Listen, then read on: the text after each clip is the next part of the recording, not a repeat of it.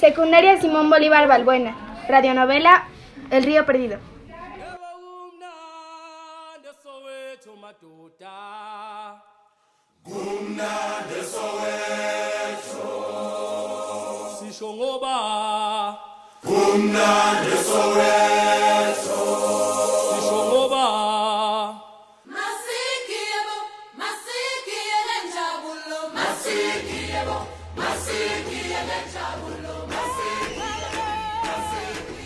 21 de abril, insignificante para mí o para ti, Akani, un niño originario de Kenia, fue la primera persona en hacer verdadera conciencia y descubrir el secreto de la tierra. Aunque era una mañana calurosa como muchas otras, no era un día cualquiera, pues se había secado el río del que la tribu Samburu, a la que pertenecía Akani y muchas otras, obtenían agua. Él, tan astuto, fuerte y tenaz aún a sus 12 años, decidió que tenía que regresar al río a pesar de que no supiera cómo hacerlo. Por ello, decidió consultar a Mungwali, el encargado de llevar agua desde el río a su hogar. Tenemos que ir al punto de partida del cauce, del río, y hablar con Umbata, la sabia. ¿Umbata? ¿Cómo puedes ayudarnos? Tiene más años que tú y que yo. Ha vivido aquí desde hace mucho tiempo y sabrá cómo ayudarnos. Akani se preguntaba cómo una persona podría vivir tantos años y ser tan sabio, pero sentía como su responsabilidad ver qué había pasado con el río que tanta gloria le había dado a los humanos. Caminaron durante tres días y dos noches para llegar hasta una clase de cueva de la que originaba el río. Hemos llegado. He traído una ofrenda un bata, pero tendrás que ser tú quien la lleve a cabo. Mis manos son muy torpes. ¿Llevar a cabo una ofrenda? ¿Manos torpes? Mungwali asintió. ¿Qué es aquello que hemos de darle? Mungwali no tuvo que responder, pues en ese momento se toparon con un hermoso oasis en el que vieron a Umbata. Akani lo comprendió todo. Umbata no era una mujer mayor, era una tortuga africana, la última de su especie. Las demás se habían extinguido. Era por ello que Umbata era tan sabia y había vivido tantos años. Se sintió feliz de haberla encontrado y sintió en su interior que estaba cerca de encontrar la solución. Pero el sentimiento cambió rápidamente en cuanto se percató de que en una de las fosas nasales de Umbata había un popote. En ese instante, Mungual extendió una frazada con tijeras de obsidiana, pinzas hechas de metales preciosos y un poco de comida, todo traído desde el lugar de la tribu Samburu. Soy Umbata. Hemos venido desde el otro extremo de Kenia para verte y hemos traído una ofrenda. Inmediatamente extendió la frazada para mostrar el contenido a la tortuga. Si me permites hacerlo, te ayudaré a retirar la basura de tu nariz. Umbata claramente no contestó, pero en su caparazón, como si fuera magia, apareció la frase. Gracias, lo acepto. Akani retiró lo más delicadamente que pudo el popote de su nariz, aunque falló un tanto en su misión. Los humanos, ay los humanos. La única especie que es capaz de dañar a otras por su inconsciencia y ambición, su felicidad a expensas de la naturaleza y la madre tierra. Cuando Akani terminó hizo la pregunta que tanto deseaba Umbata. ¿Por qué el río se ha secado? ¿Qué debo hacer para devolverlo? Como respuesta, en el caparazón de Umbata apareció. Escucha el cauce. Akani quedó confundido con esa respuesta, pero vio a Mungwali ponerse de rodillas y pegar su oreja a la tierra en la que se notaba la pasada existencia de un río. Entonces el niño hizo lo mismo. Extrañamente no escucharon agua en los acueductos, sino un llanto. ¿Pero de quién? Es el hijo de la tierra. Se pudo leer entonces en el caparazón de un bata. ¿La tierra tiene hijos? Como respuesta a esto, animales que se encontraban lejos ya del recinto de un bata caminaron rápidamente para agruparse en un círculo alrededor de Akani. El mensaje era claro. Todos los seres vivos son sus hijos. Un ñuya viejo y un poco desgastado se acercó y colocó en pies de Mungwali un trozo de barro que contenía dibujos de lo que parecía una leyenda. Los garabatos contaban una historia. Hace muchos, muchos años atrás la Tierra se formó.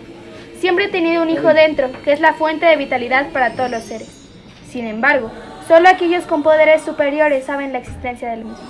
Con poderes superiores no incluimos a los seres humanos, claro. Pero tú, Akani, eres la excepción. Al igual que Mungwali muchos años atrás, eres el único capaz de verlo. Akani se sorprendió muchísimo y con muchas dudas en la mente lo único que pudo decir fue, ¿Y qué tengo que hacer? un bata escribió. Eres nuestro guardián, uno de los pocos humanos que entiende. Por favor, ayuda a los demás a entrar en conciencia. Akani, es tiempo de irnos. Ahora que sabes tu misión, está en nuestras manos salvar a nuestra verdadera madre. Iremos de vuelta al pueblo. Pensaron que les tomaría un gran esfuerzo regresar a la tribu, pues se encontraba a muchos kilómetros y todos sus recursos habían agotado. Sin embargo, en el reino animal ya se había pasado el comunicado de quién era Cani. Un grupo de cebras que galopaban casualmente le ofrecieron de manera muy gentil transportarlos de regreso. Cuando llegaron, se despidieron fraternando. ¿Dónde estuvieron todo este tiempo? Lo sentimos mucho. Sabemos que no es correcto lo que hicimos. Sin embargo, tenemos un mensaje muy importante para todo el pueblo. ¿Un mensaje? Más te vale que me lo digas primero y me expliques perfectamente lo ocurrido días atrás. Saben que tenemos reglas. Munguali y Akani estuvieron hasta el atardecer tratando de explicarle a Quilonzo, la esposa del jefe de tribu, todos los acontecimientos. No les creyó nada.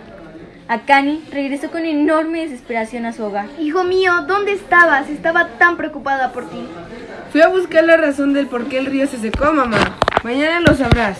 Solo pude decir que los seres humanos somos el peor depredador que jamás pudo haber existido.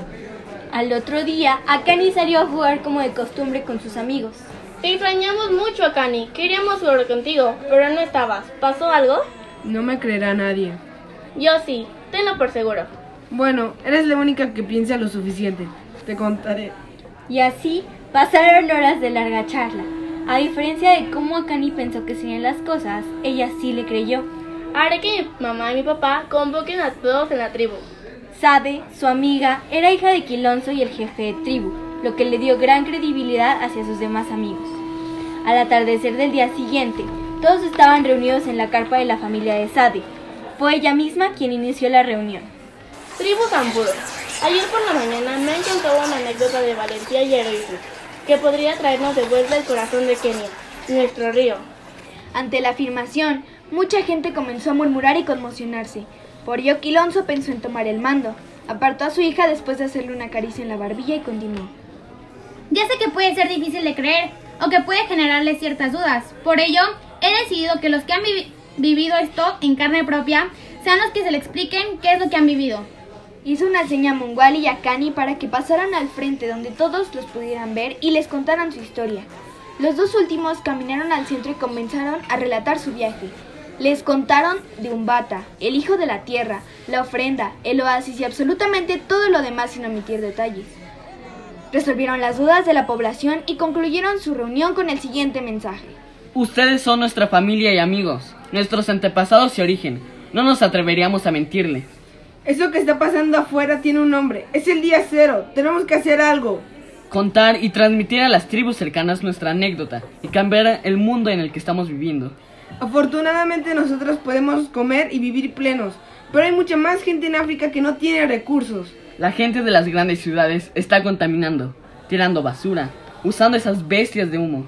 Podemos hacer algo para salvar a nuestro mundo y podemos comenzar por salvar nuestro río. Se escucharon fuertes vitoreos y porras a nuestros seres. Fue ahí donde la verdadera misión comenzó. Bien, ahora que sabemos lo que tenemos que hacer, le pediré a todas y todos que junten las provisiones necesarias para viajar. Lo más seguro es que no, volam- no volvamos a un largo tiempo. Tras semanas de preparación y arduo esfuerzo, el viaje se emprendió. Siguiendo las suaves ventiscas presentes en el entorno, la tribu se encontró en poco tiempo con otra aglomeración de humanos. No era tan grande como Samburu, sin embargo, era suficiente como para transmitir el cambio. La persona establecida para hablar era Sade. Solo aquellos humanos destinados y con verdaderas ideas de cambio vendrán con nosotros. Nadie está obligado, solo que tarde o temprano nuestra tierra morirá. Sorprendentemente, todos en el grupo accedieron a seguir con Samburu. Y así siguieron, viviendo a expensas de lo que la naturaleza gentilmente les obsequiaba y conquistando aquellos corazones que sentían de verdad. Ya habían perdido la cuenta de la cantidad de individuos que se les unieron, pues eso era lo de menos, hasta que un día... ¿Qué es eso? ¿De qué habla? ¿Por qué es gris y triste aquí? Tienes razón, qué extraño lugar.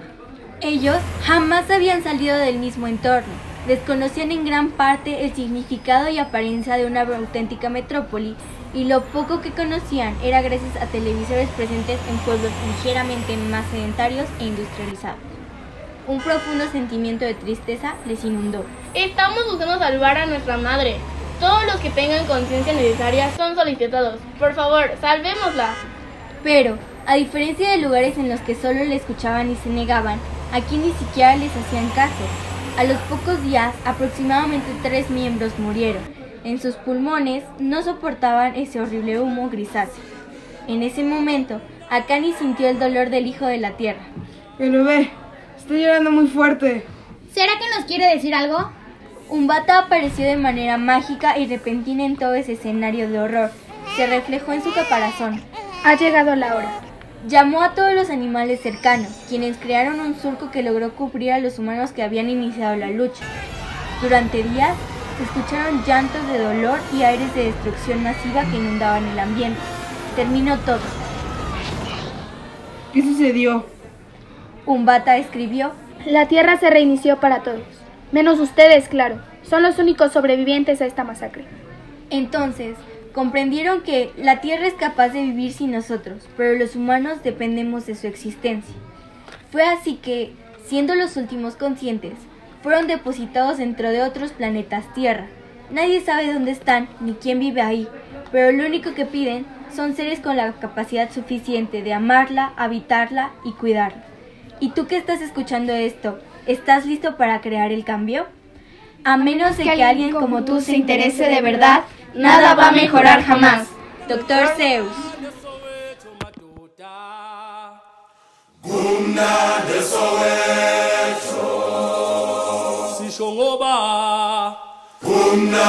soweto